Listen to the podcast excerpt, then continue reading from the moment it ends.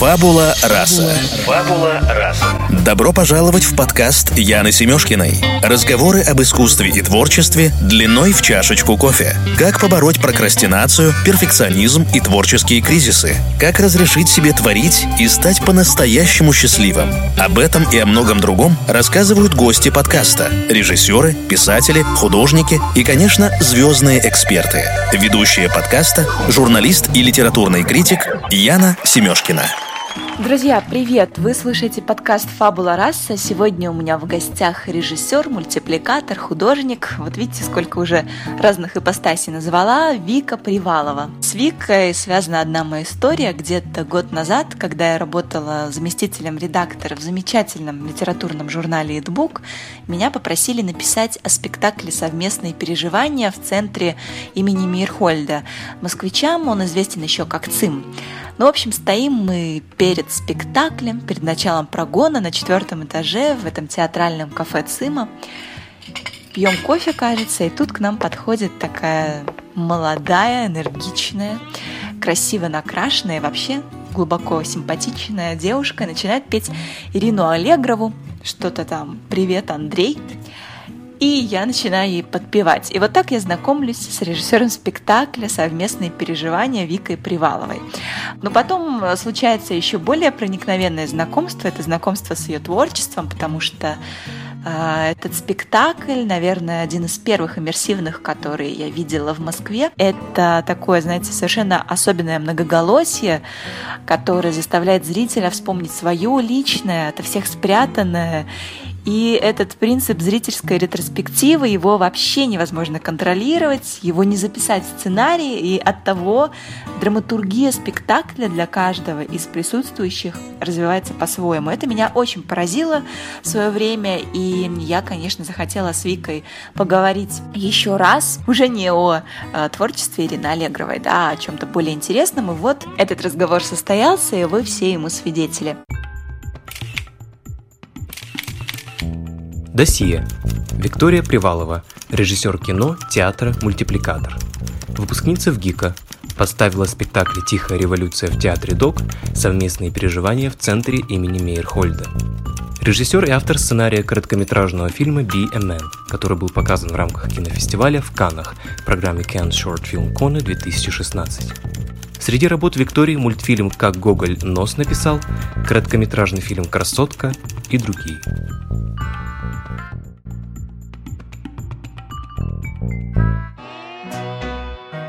У меня очень чувственный подход, я интуит, эмпат и все такое, и я очень работаю про эмоции. Я не поступила никуда, и год просто жила в Москве, но за этот год я познакомилась с множеством людей именно из творческой среды. Меня звали на съемки в качестве там модели. Это мне было 19 лет, в качестве модели, в качестве актрисы. Не было такого, что кто-то меня чему-то учил, а было такое просто состояние. Ты смотришь на человека и понимаешь, как он работает, и там что-то для себя понимаешь. Я когда снимала клип Антохи МС, это было прошлым летом, для проекта про Цоя от Медузы. Классное было время, мы быстро его сделали, мне нравилось, все, было супер. И у меня сейчас тоже такой внутренний запрос. Мне бы хотелось сделать музыкальный клип для музыкантов, которые мне нравятся. Фабула раса. Фабула раса. Вика, привет. Привет. Слушай, я очень рада, что ты пришла, потому что мы долго собирались и наконец-то встретились. И мы начинаем по традиции с э, пяти вопросов коротких, на которые ты отвечаешь, не задумываясь. А, как Блиц. Блиц. Ничего себе, ты даже меня не предупредила. Ну, ничего, в этом, в этом вся и соль. Так, Блиц, готова? окей. Ну, например, Хорошо. Три качества, которые тебя в людях восхищают. честность, смелость и чувство юмора. Это качество? Конечно. Вот такие. Конечно. Вау, мне даже понравился мой ответ. Так, давай, давай идем дальше. Твое представление о счастье, что для тебя счастье? Быть свободным и заниматься тем, что тебе нравится. О чем ты думаешь, а, когда ты просыпаешься утром? Первое. Нужно покормить кота. Вино или шампанское? Да. Э, Очень зависит. Шампанское, ну пусть сегодня такое настроение. В чем ты крута? А, мне кажется, я очень классно... Классный вопрос. Я очень классно танцую. Вот так вот. Отлично. Так, ну все, Блиц закончен, да, мы переходим к спокойному разговору. И я у тебя, значит, хочу спросить следующее. Мгм. Смотри, вот если вбить в Google имя Вика Привалова, то так. выходит режиссер-мультипликатор, потом выходит выпускница в ГИКа, а ты вот сама себя как позиционируешь? В общем, очень словом художница. То есть ты знакомишься где-нибудь э, на бугемной вечеринке и такая говоришь, привет, я Вика, Обыч... я художница. Обычно я не, не, нет такой необходимости, чтобы мне представляться, потому что обычно я не, не инициирую общение. Я стою где-то с друзьями, и обычно уже человек, если рождается этот контакт, человек уже знает, либо он слышал, либо он понимает, что я не только мультики, но и спектакли, и поэтому обычно вопрос э, у многих состоит в том, почему такая разнообразная занятость, почему и и театр, и мультипликация. И у меня есть на этот вопрос очень логичный ответ. Я просто закончила в ГИК мультимедиа. И все, что нам говорили, все, чему нас учили, оно очень связано с тем, как смешивать различные техники. Поэтому для меня где театр, там мультипликация и все такое. Мне кажется просто, что это одно и то же. Просто если ты художник, это как будто бы кисточка или краски, которыми ты что-то рисуешь, но как это сказать? Это будет мультфильм, кино, видеоарт или театр? Это, это как бы второй вопрос. А первый — это вот что? А ты можешь назвать э, своих учителей театре, которые повлияли на твой творческий почерк? На меня невероятно повлиял Бутусов Юрий Николаевич, потому что первое свое прикосновение, вообще какая-то работа с театром у меня была на лаборатории в Питере, в театре Ленсовета. И у нас не так много было общения, но все общение, которое у нас было, было очень крайне полезным для меня потому что, э, мне кажется, очень важно в человеке как бы энергетика, энергия и все такое. И он очень э, как-то вот подал мне какие-то правильные сигналы или какие-то правильные вайбы, вибрации. И не было такого, что кто-то мне чему-то учил, а было такое просто состояние. Ты смотришь на человека и понимаешь, как он работает, хотя у каждого художника там своя специфика работы, кто-то там очень строгий, кто-то более лояльный, но ты просто наблюдаешь, как люди, которые тебе нравятся то, что они делают, ты смотришь, как они это делают, и там что-то для себя понимаешь. Такого, чтобы кто-то учил или объяснял, такого не было. Ты сейчас сказала, что все-таки это мультимедиа, да, то, да. то, что ты заканчивала в Авгике. Но я думаю, что слушателям все-таки нужно объяснить, потому что, наверное, многие из нас понимают, что мультипликация, под мультипликацией, мультипликацию под театром все-таки какое-то а, театральное искусство, некоторое взаимодействие, энергетику актера и зала. Угу. И все-таки это принципиально разные языки. Расскажи, а, как они могут объединяться и как они объединяются, угу. по каким принципам ты это делаешь. Я могу рассказать сначала вообще, что это за такая специальность, потому что когда я поступала в Авгик, это было, во-первых, я была э, без сознания, ну то есть я, это не было осознанным решением, это был просто совет кого-то, может быть, ты попробуешь, а для меня это был другой мир. Неужели можно учиться чему-то, где учат снимать кино, и я просто посмотрела список специальностей, и я думаю, ну я не оператор, я не умею снимать, окей, я не сценарист, это надо писать. Я, э, значит, не художник, это надо рисовать, хотя у меня художественное есть образование, но просто мне хотелось что-то еще. А что еще можно такого? Как вот это все можно совместить и даже нет, когда я, я читала эту статью, не статью, а ответ э, Эльдара Рязанова о том, что я посмотрел, э, и вот я не оператор, я не художник, я не то, наверное, я режиссер. вот. И у меня было примерно то же самое, но мне было очень интересно, поскольку мне нравились всегда, ну, нравится мультипликация, потому что она даст, ну, шире, чем на мой взгляд, киноязык, потому что ты можешь в ней что угодно изобразить. Кино, конечно, тоже спецэффекты, просто тоже анимация. Вот в чем еще разница, что все эти фильмы э, «Форма воды» или какие-то такие фильмы, которые везде, в общем, в каждом фильме есть анимация. Просто не, мало кто об этом задумывается. Вот сейчас мы смотрели «Остров собак». Просто безумное кино. Кино именно. Это кино, но мы понимаем, что это анимация. Угу. Так вот, и просто когда я изучала как режиссура, значит, документального фильма, режиссура кино, и была экспериментальная мастерская. Мне сказали, это экспериментальная мастерская. Я думаю, о, слово эксперимент в названии, наверное, это для меня. И я пришла, это называлось э, режиссура мультимедиа. И я пришла, у меня мастер Горностаева Ольга Сергеевна, ее сейчас уже нет с нами, но но вот я помню, как она это рассказывала, и она сказала, вы будете заниматься чем хотите, я буду показывать вам инструментарий. А это может быть кино, анимация, да что угодно, но вы можете делать, что хотите. И это очень мне показалось интересным. Сейчас я уже думаю, что это прекрасное было решение так сделать, потому что в плане работы я работаю с различными вообще. Я делаю очень много разных вещей, и это мне кажется полезно и для меня как для личности, потому что меня это как-то развивает в раз, э, разносторонне. Ну и просто очень интересный опыт с людьми ты получаешь, когда ты и в театре, и там, и вот здесь, и еще. Хотя есть такое убеждение, что нужно выучиться быть хорошим, как это? Нужно, чтобы ты был хорош в одном. Да. Но я уже прочитала множество исследований, и я так. Э, читала, не читала, я слушала лекцию TED про мульти, мульти, как он называется, мультипотенциал про человеков и людей, которые могут заниматься несколькими вещами, и это нормально для нашего сейчас, вот мира здесь сейчас. Потому что когда-то, да, ценилось быть экспертом. Сейчас ценится, если ты очень хорошо разбираешься в разных областях и можешь правильно их собрать. То есть тут главное еще, конечно, чувство там вкуса и чего-то еще, чтобы все эти умения собрать. Вернемся-то как бы к вопросу, мультимедиа, театр.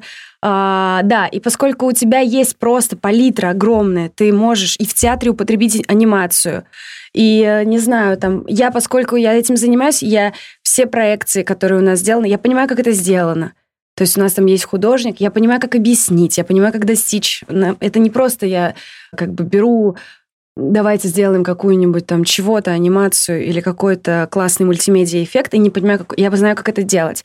Потом мне сейчас очень интересно, например, э, мне это интересно, я бы даже хотела получить еще одно образование куратора, чтобы заниматься уже э, селекцией искусства, понимать, как это собрать, именно как собрать. Потому mm-hmm. что вот мы, вы, ты меня спросила, в чем ты крутая, я сказала, я классно танцую, а еще я очень классно соединяю людей соединяю и понимаю, вот мы с ним сидим, разговариваем, и я думаю, о, так это же человек, который может быть полезен тому человеку. И это классно всегда работает, круто, я очень рада так делать. Мне кажется, это важно в нашем пространстве сейчас. Вот. Я не знаю, ответила да, я на вопрос я хочу напомнить вообще нашим слушателям о том, что четвертый выпуск, который мы делали с Варварой Шмыковой, мы начали как раз с того, что мы э, говорили о тебе, Вика. Супер. Да, Вика Привалова – это тот самый режиссер, вот она у нас теперь в гостях. А, Вика, расскажи про ВГИК. Ты когда туда поступила, сколько тебе было? Мне было сейчас, это было мое второе образование, потому что первое, на мой взгляд, у меня не, уда... не оно было то, это тоже полезный опыт, и я была в, в этом тоже хороша в плане, э, у меня были хорошие оценки, преподаватели, все было классно, но я не понимала, зачем я это делаю. И когда я уехала в Москву, уехала я в Москву вот так, как бы просто непонятно куда, непонятно зачем. Давай уточним, что ты, как выяснилось, уехала из Омска, да, где я ты сначала училась на международных да. отношениях отношениях. И это как бы так э, было очень странно. Я вообще изначально ехала в Москву, потому что мне хотелось... Ну, это была какая-то... Я лелеяла очень романтическую идею, что я доучусь той же специальности, потому что мне вот мои, э, у меня, мне как для личности очень важно заканчивать дела. Я не могу их начать, и они висят где-то, мне очень важно их сделать. И мне хотелось закончить образование просто в Москве. Мне казалось, вот, международная, я же всем, наверное, нужна, у меня все пятерки, я такая молодец. И я приехала, и в Москве мне каждый университет, в который я предлагала э, свою кандидатуру, сказал, нет, э, заплатите, пожалуйста, иную сумму денег, потому что, потому, ну, вы как бы в целом нам не очень-то нужны со всеми своими классными оценками. Для меня это был шок, но, тем не менее, я очень рада, что так получилось в итоге. Потому mm-hmm. что я не поступила никуда, и год просто жила в Москве, но за этот год я познакомилась с множеством людей именно из творческой среды. Меня звали на съемки в качестве там модели. Это мне было 19 лет, в качестве модели, в качестве актрисы. И я просто смотрела, но мне, попробовав, там, например, актерское мастерство, мне невероятно, как бы это не близко быть актером, исполнителем. И я помню, потом у меня даже в Авгике было постоянное вот это вот замечание – Почему ты пошла на режиссуру? Может быть, тебе надо было стать актрисой, когда каждый как бы лезет со своими клевыми советами. И я помню, что меня это вызывало сначала такое, ну, отторжение, такой вопрос. Мне казалось, он такой нетактичный. Ну, потом я как-то с этим справилась. Потом просто не, мне не приходилось потом объяснять, когда люди видели, что я делаю, мне уже не приходилось ничего говорить. В общем-то, я до сих пор так думаю, что о себе там что-то говорить, я там художник или что-то еще, художница, это не, не, не всегда важно просто можно говорить, а приходи, посмотри, что я делаю, и сам для себя решишь, ну, что там, как тебе кажется, кто я. И... А сама для себя все-таки как ты на этот вопрос отвечаешь? Да, художница, да просто творческая личность. Я, я не знаю. Я, да? Я, ну вот, мне интересно очень много областей. И это интересно просто пробовать разные вещи. А в Авгик я поступила случайным, на мой взгляд, образом. Вот я работала актрисой, там что-то это, и кто-то увидел просто, как я что-то рисую. Мне сказали, а что ты не поступишь куда-то в художественный? Это же вообще твое. А мне никогда это в голову не приходило, никто мне не говорил, хотя я там и училась в художественной школе, и была всегда очень артистичной в детстве. Э, но никогда никто не говорил, что это может быть профессией. То есть у нас в семье все просто рабочая семья, там, бухгалтеры, то есть все работают, что-то делают, ну, настоящие профессии. Mm-hmm. А, у моей, э, а никто мне никогда не говорил, слушай, может быть, тебе попробовать это сделать.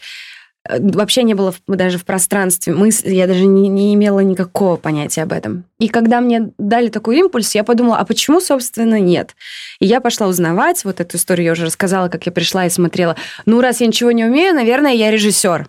А, и э, какая конкретно специальность? Эксперименты, о, это мое, пойду туда попробуюсь. И очень странно, что есть масса людей, которые хотят в ВГИК, по пять лет поступают. И я просто пришла, узнала, какие испытания, там было пять испытаний, они все какие-то казались мне такими волшебными, ну, как какой-то челлендж. Я думала, вау, это так сложно, но я ну, хочу это попробовать.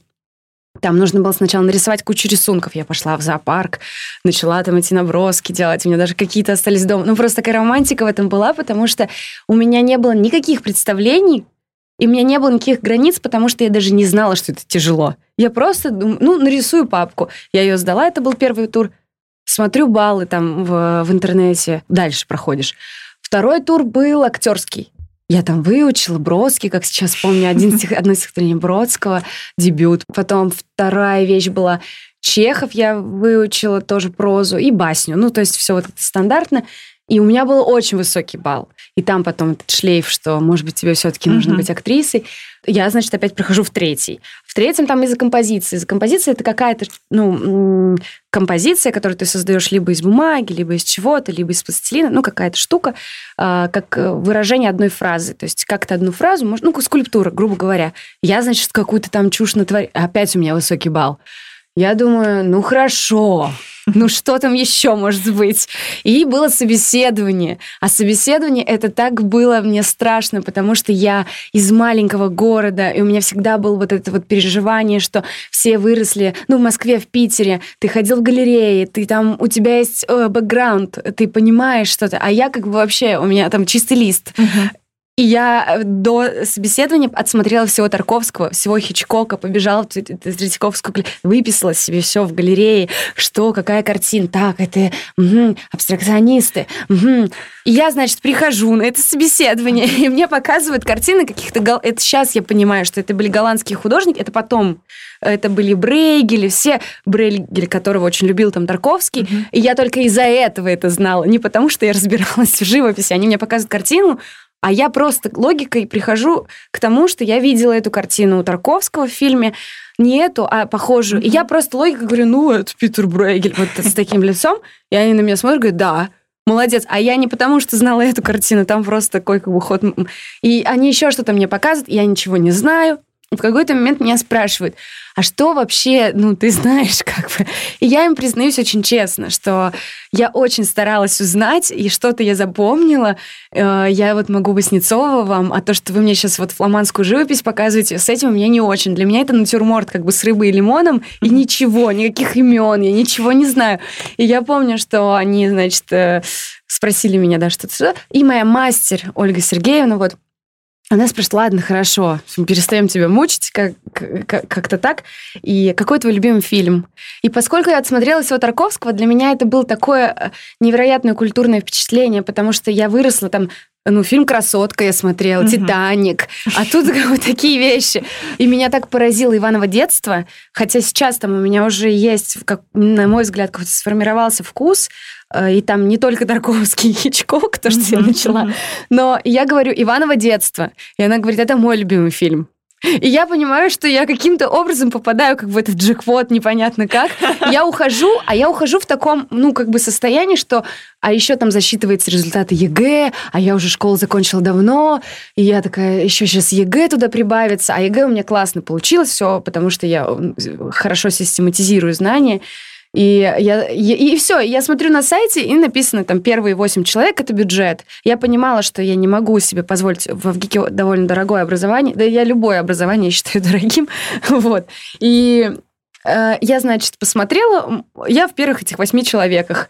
Я звоню, говорю, а что, собственно, дальше? И они говорят, ну, приходите, выдадим вам студенческий билет еще почему, может быть, это так как-то было как-то весело. Я помню, лето, я такая хожу, рисую эти какие-то там, ну вот, наброски, что-то у меня все время происходило, потому что я даже не имела понятия, что это э, как бы тяжело, что люди, которые там по пять лет мечтают об этом, это потом я начала учиться, и кто-то из моих одногруппников, ну, разговаривает, я так рад, что я поступил, я уже там три года сдаю экзамен, я, я понимаю, что а, подождите, это, это событие, это сейчас произошло что-то. Но первые там три курса мне дались очень тяжело, потому что я отрабатывала э, стереотип, ты все-таки актриса, может быть, э, все-таки, может быть, тебе перевестись и все такое. Не знаю почему, на мой взгляд, я старалась очень работать, а вот на третьем курсе, когда я сделала мультик «Как Гоголь нос» написал, который там опубликовали потом в СНОБе, учитывая, что ты на третьем курсе, ты еще вообще как бы, ну, никто для пространства mm-hmm. творчества, но у меня появилась появилась куча предложений.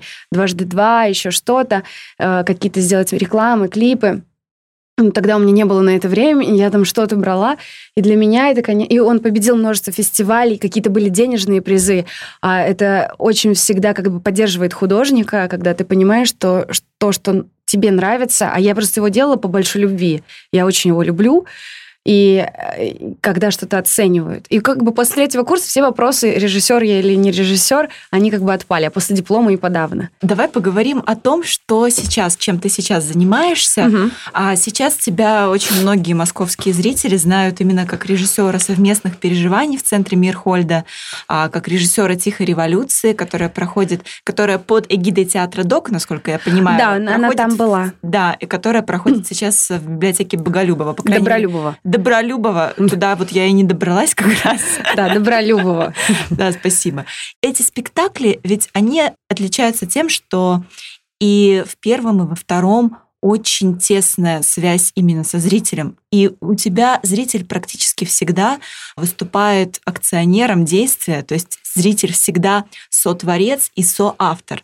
Это твоя такая личная концепция. То есть почему для тебя это важно, когда зритель угу. а, вдруг э, становится и драматургом спектакля, и э, актером, и даже иногда, может быть, режиссером, потому что а, любое как бы движение, да, внутреннее, творческое зрителя, оно может повернуть ход спектакля в ту или иную сторону. Да-да-да, я просто думаю, что когда я начинала делать совместные переживания, это вот мой дебютный... Я сначала работала над «Тихой революцией» на лаборатории Бутусова, и потом я думала над совместными переживаниями. Для меня было важно создать площадку, где каждый как бы равноправен. Мне было вот интересно поработать с этим, что нет режиссера и сцены, и где-то там актеры, Потому что мне самой, я еще тогда не знала ни про Реми, ни про... Я вообще как бы находилась в космосе.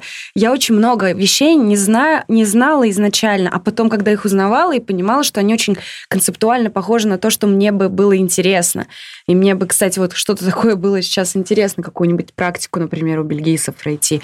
Мне было интересно распределить эту ответственность. Есть спектакль, э, в котором ты можешь, если хочешь, что-то сказать. И это и ответственно, но при этом и классно с точки зрения внимания к зрителю.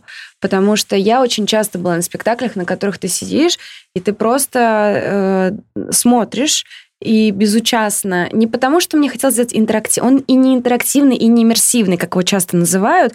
Ни то, ни другое понять, мне кажется, это не подходит. Хотя, если брать иммерсию как погружение, иммерсивный театр, то он как раз про это. Но он не интерактивный, не квестовый, нигде вы никуда не ходите, вы сидите на одном месте. Единственное погружение, которое у вас происходит, это в себя. И это то, чего мне хотелось достичь. И вот ты меня спрашиваешь, почему это важно? Я просто еще потом начала получать еще образование по арт-терапии, и очень много, ну, там, работы с детьми, с людьми, со сложностями, со сложными какими-то обстоятельствами, просто потому что, мне кажется, у меня есть этот ресурс просто внутренний, я бы могла. И я вот его пытаюсь использовать как-то.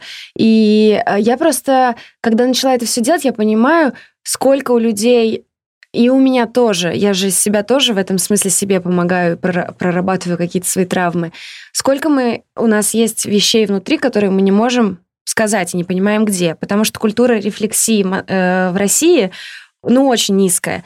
И то, что сейчас там кто-то ходит к психотерапевту, к психологу, на самом деле это немножко нонсенс и новинка для нас. Это не... В культуре этого нет, понимать, что с тобой происходит. Поэтому каждый из этих спектаклей, он про понимать, что с тобой происходит. Совместные переживания, он на мой взгляд, может помочь разобраться там в прошлых каких-то любовных переживаниях, и ты начинаешь понимать, о, точно, оказывается, тогда это было важно.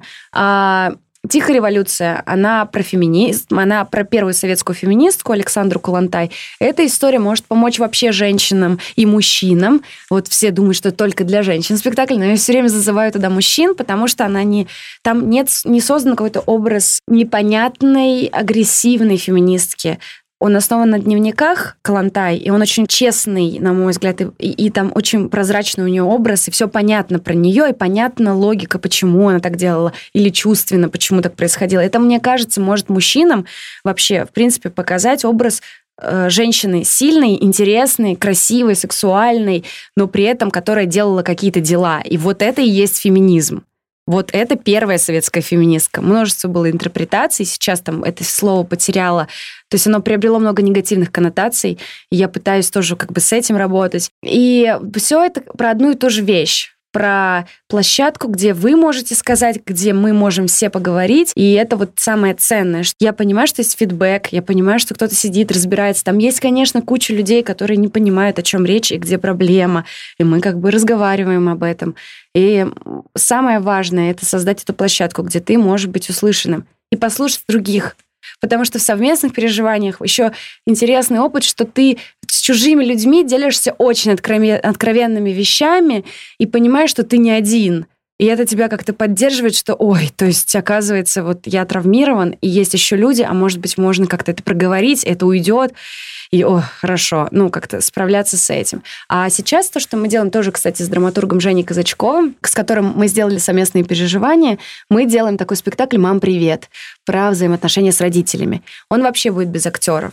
То есть он будет основан на историях, но там будут инсталляции, инсталляции с запахами, инсталляции видео, инсталляции, которые можно потрогать, и какой-то аудиоматериал, который тебя ведет по этим историям. Но самое важное, что актером выступит зритель, который придет. Причем у нас премьера будет на площадке «Космос», это в Тюмени. В конце сентября, угу. там надо смотреть расписание. Я там буду проводить такой мастер-класс, на котором я при помощи различных техник общения ну, не то чтобы там техника, это ничего такого надуманного, но при помощи определенной техники э, я собираю вербатим. И как это будет, я не могу сказать, потому что это, к этому нельзя подготовиться, в этом нет смысла никакого. И просто приглашайте все желающие любого возраста, любого пола, любой профессии. Ух ты, круто. Давай скажем, что такое вербатим для Давай. наших слушателей. Вербатим, э, вербатим. Ну, вербатим вообще это такая, скорее, технология. Технология взятия материала. Это э, в основном в документальном театре или в театре, где он основан на личных историях. Вербатим — это когда ты воспроизводишь э, речь человека в точности, какая она есть. Это тоже не совсем точное как бы определение того, чем мы занимаемся, потому что там есть некоторая интерпретация, поскольку от монтажа слов мы сейчас узнаем от звукорежиссера, как это будет, от монтажа слов зависит смысл. И там уже я, естественно, его как-то... Я не перевираю чужие истории, но поскольку одна история, а потом следом за ней другая, это создает монтажную фразу. Поэтому это не совсем вербатим, это не воспроизводство документального материала. Это все-таки ты даешь свои человеческие истории. Это, ну, как я назвала уже, это донорство скорее. Даешь свою личную историю, и на основе нее можно там замешать какую-то спектакль, перформанс, что-то еще. О, перформанс. Угу. Ты сказала, что без актеров, то есть этот текст, что с ним потом, кто его произносит? Его произносят зрители, которые приходят на этот на, сам, на, на такие вопросы у меня еще нет ответа, потому что это все-таки процесс, угу. нужно решиться. Я думаю, что, возможно, это будет те же люди, у которых я беру просто эту историю и перем... ну, есть, э, опять же, э, сила монтажа, и можно будет перемонтировать. Может быть, это я вообще перепишу одним голосом.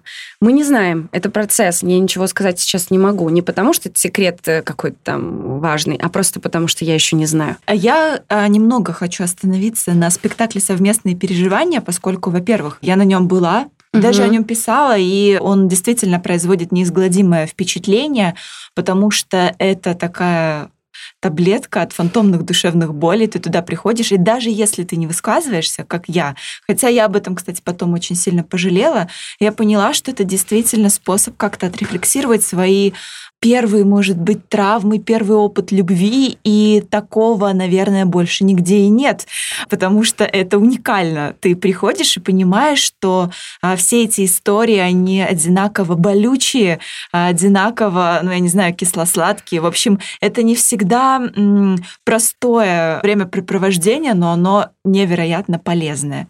И вы работали над этим спектаклем действительно с Женей Казачковым, а Женя известен тем, что он очень так документалистски подходит к любому материалу, с которым работает.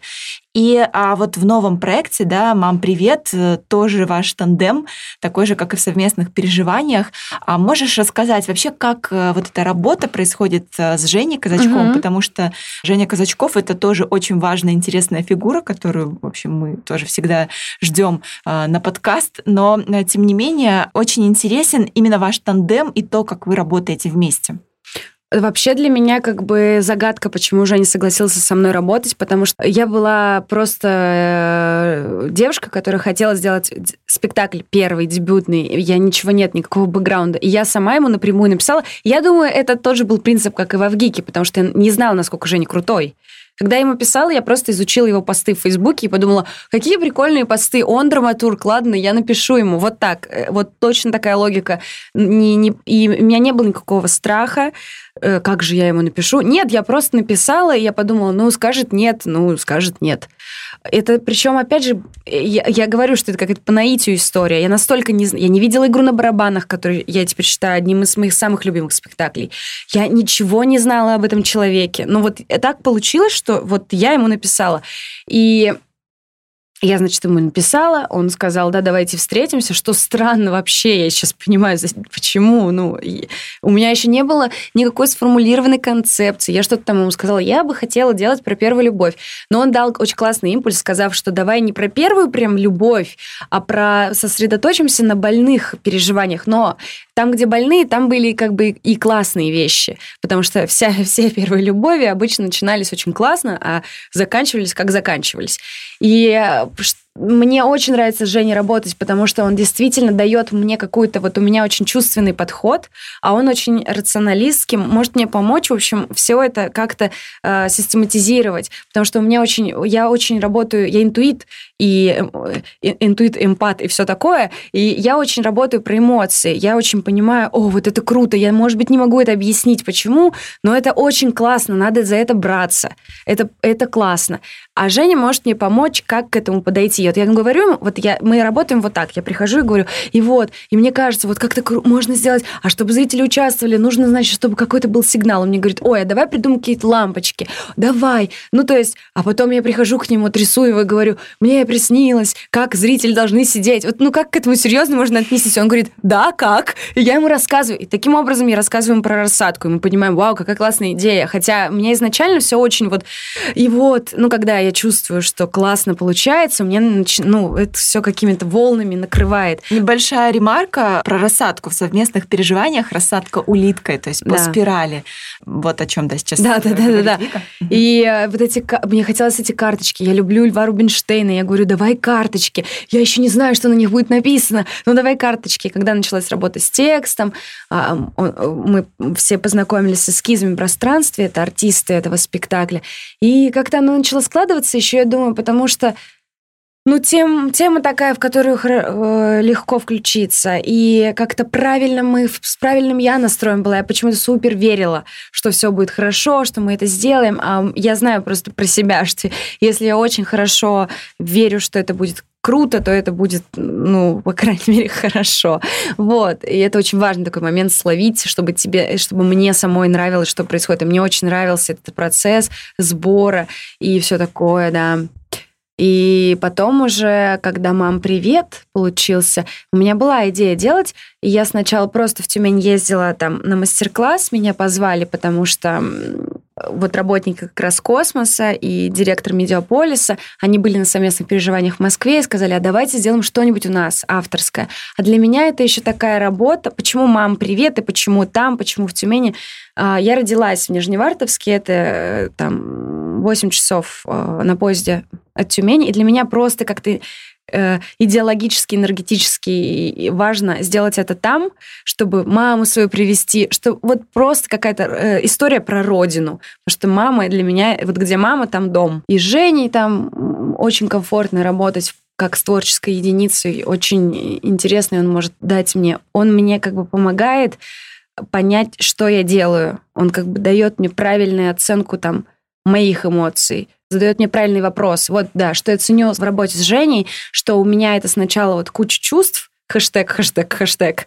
И это там еще, а пусть будет смешно, а пусть будет всем больно. И вот так вот. И он мне говорит, а, хорошо, как мы можем этого добиться? Я даю ему облако хэштегов, а он задает мне правильный вопрос. Вот так и выглядит наш тандем, я думаю. Ты очень много делаешь всего разного, и вопрос про эмоциональное выгорание, угу. он у меня сам с собой напрашивается. Угу.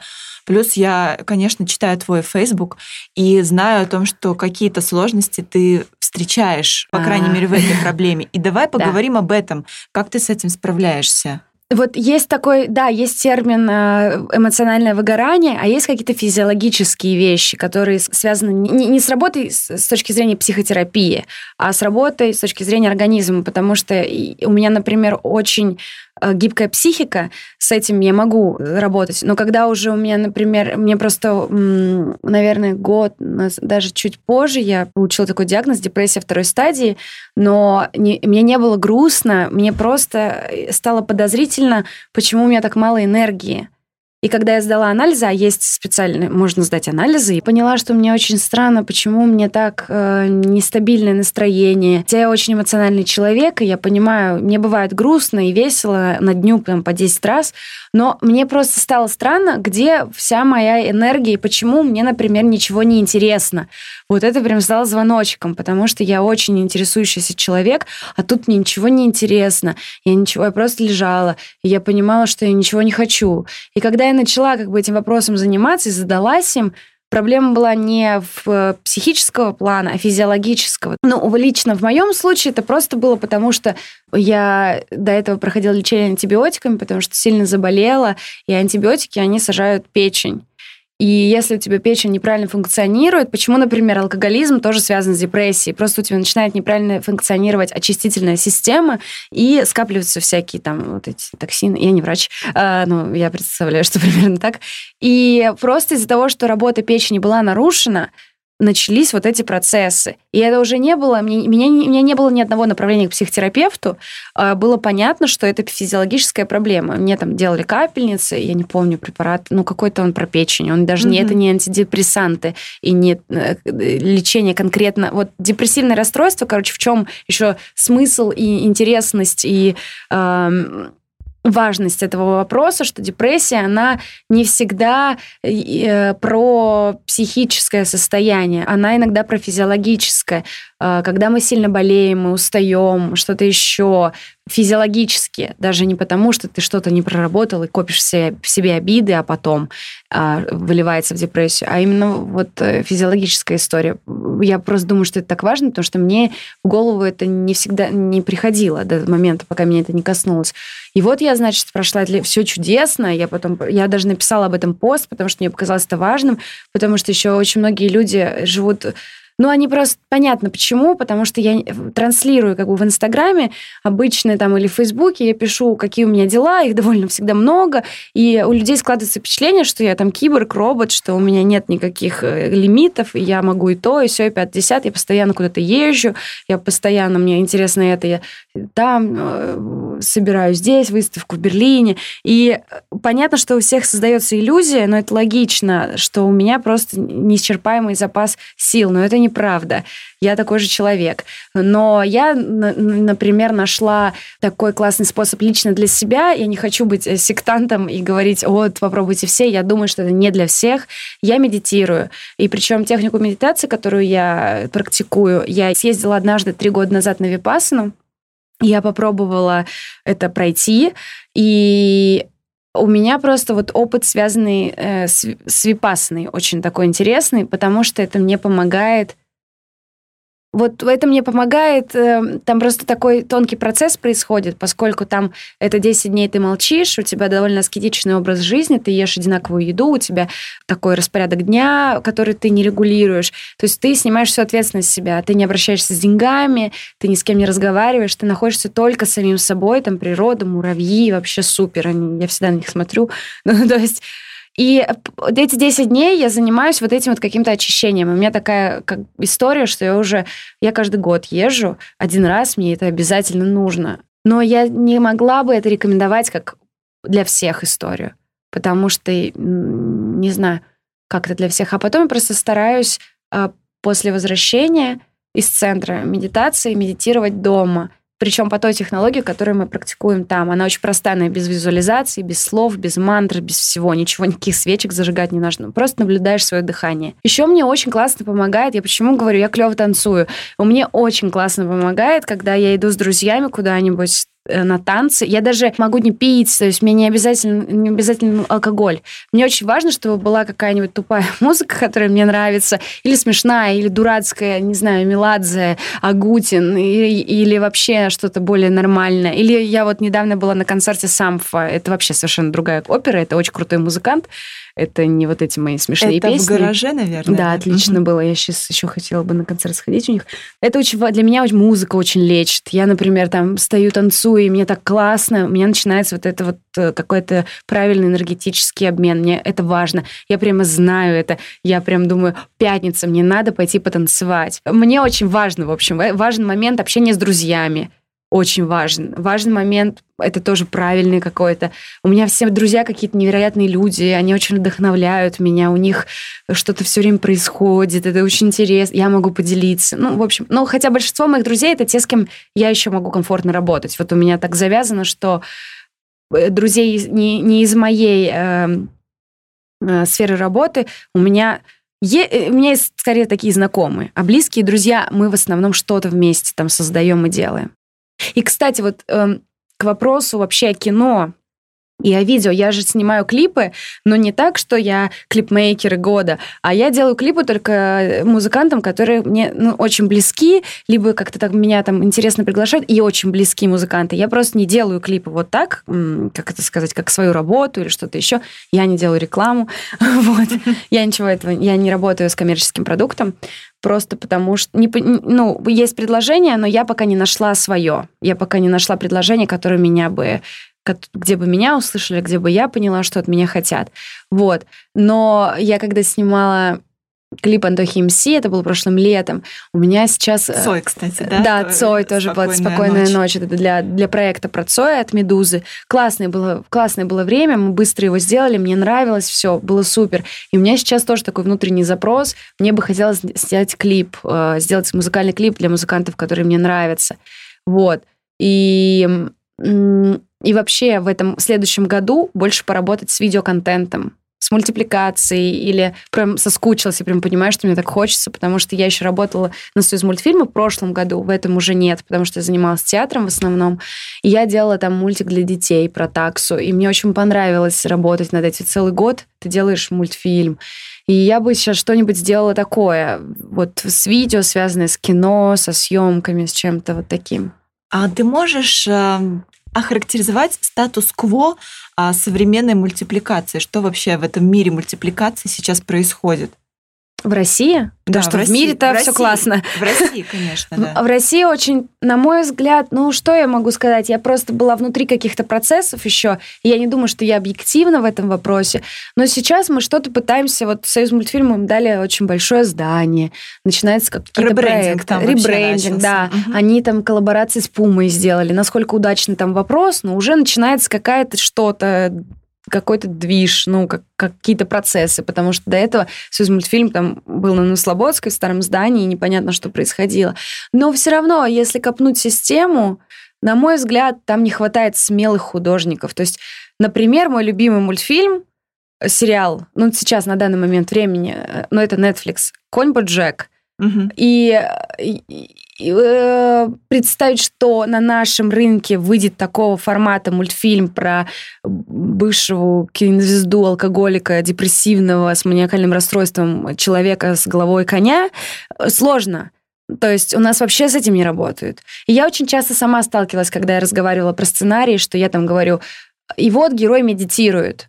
Ну, Хотя мне кажется, что это очень, ну, как это сказать, очень Такая распространенная, распространенная сейчас история, уже. да. Мне прямо задают вопрос, а что это значит, что это, ну, как это... И э, вот поскольку есть контекст, есть здесь сейчас, есть какая-то актуальность, есть, есть понимание, что сейчас происходит в мире, что людям нравится. И поскольку я там довольно... Я, я стараюсь много путешествовать, и я пытаюсь со всеми общаться, и понимаю, что все давно уже как бы в другом процессе находятся. находятся. В Берлине вполне нормальная история, когда просто ребята собираются, делают крутую выставку просто на энер... просто им это круто, и это круто потом продается, потому что правильно сделано. Или там, что театр не обязательно на сцене, что мультик не обязательно для детей, и у него должно быть миллион ограничений. Я помню, когда я сделала Гоголя, а там мультик такой достаточно, он скорее там 12+, ну, он не для детей. И я помню, сколько я получила очень странных отзывов от метров анимации, что mm-hmm. это ужасно, что это кошмар, что такого не должно быть. Ну вот это вот все, такого не должно быть вообще. Вот слово, э, словосочетание «такого не должно быть», вот этого словосочетания не должно быть, потому что мы сейчас не в этом находимся в процессе. Очень важно давать молодым людям что-то попробовать. А в «Союз мультфильме» ну, там достаточно устаканившаяся такая история, там очень много нам, ну, это все вот, опять же, я, наверное, не объективно, но очень много профессионалов своего дела, но которые уже не актуальны. Они уже не знают, что все смотрят, что есть Adventure Time. Угу. Я хожу и всем говорю, ну вот же мультик, отличный референс, Adventure Time, Gravity Falls. Все на меня смотрят и не понимают, о чем я говорю. Поэтому сначала как-то про это. Надо сначала понять, что есть контекст, есть современность, есть актуальность есть э, новые миры, есть вообще дизайнерская анимация, которой, э, опять же, я просто очень люблю Берлин, я как, как бы помешана на этом всем.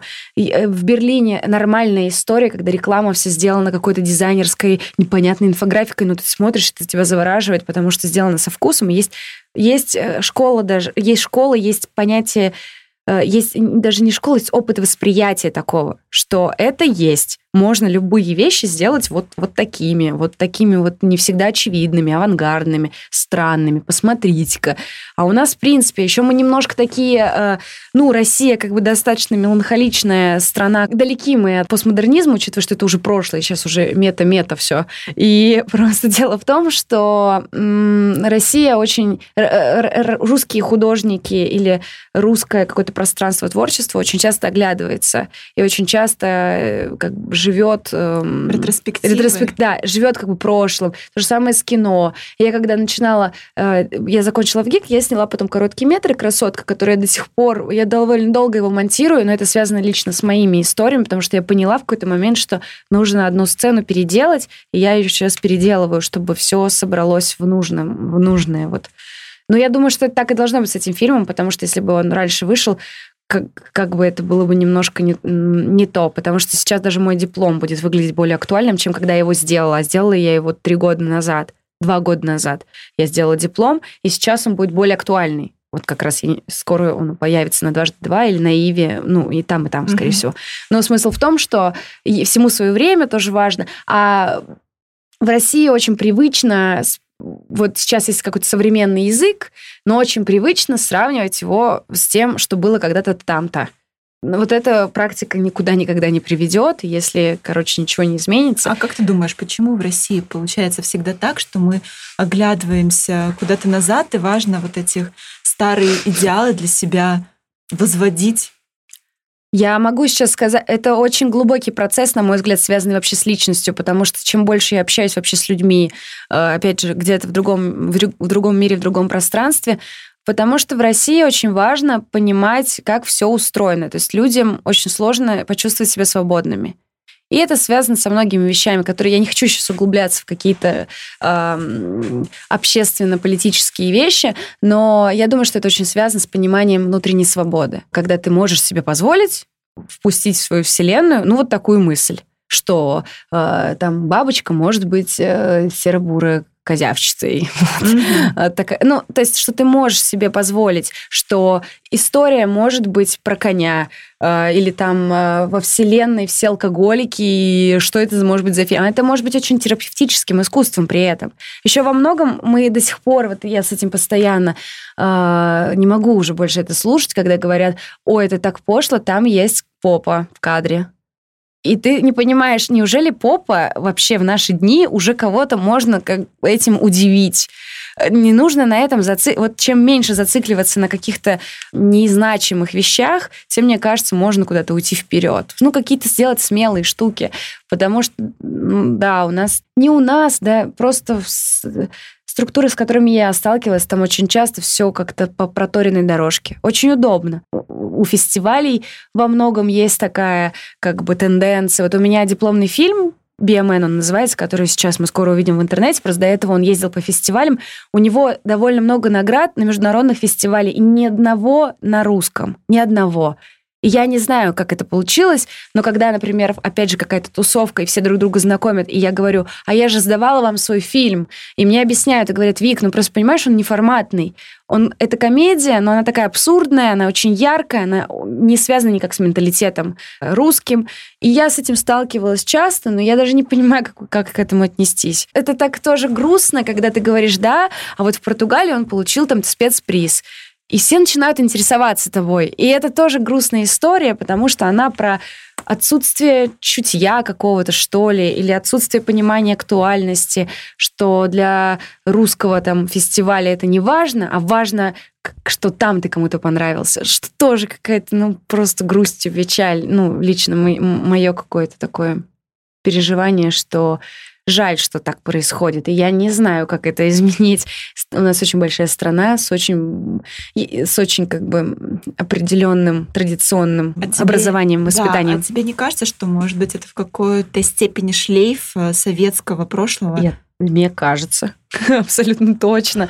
Да, абсолютно точно. Но как с этим как бы справиться, учитывая, что сейчас происходит в пространстве, потому что, в принципе, я понимаю логику, почему, ну, я могу подумать, почему так может случиться, потому что, конечно, удобнее, когда тебе все понятно, когда есть правила игры, и ты понимаешь, что вот это я, значит, должен делать это, это, это я не знаю, насколько ясно, мы, что я сейчас, о чем я конкретно говорю, но это просто связано и с пониманием искусства, и с пониманием человека как самого себя, и со зрительским вниманием. Потому что зрителям тоже очень важно понимать правила игры, mm что, собственно, сейчас происходит. Установка. Установ... Да, хотя это не обязательно. Но чтобы снять вот эту штуку, зажим, э, мне нужны стабильности правила игры ну, тут уже очень долгий процесс, связанный с осознанностью.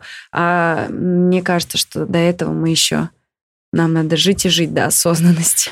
Давай в заключение одно какое-нибудь упражнение или один твой совет, который совет. ты могла, да, советик, значит, от Вики Приваловой, который угу. ты могла бы дать нашим слушателям. Так, давай, а, какой бы такой? Опять же, он ориентирован на наш с тобой разговор, да, как как отучить, может быть, себя от этих границ, может быть, это какой-то один единственный вопрос, который надо себе задавать. Вообще, самый важный вопрос, который нужно себе... Я сейчас чувствую себя Бродским, у него есть такое интервью, и я вот отступление просто...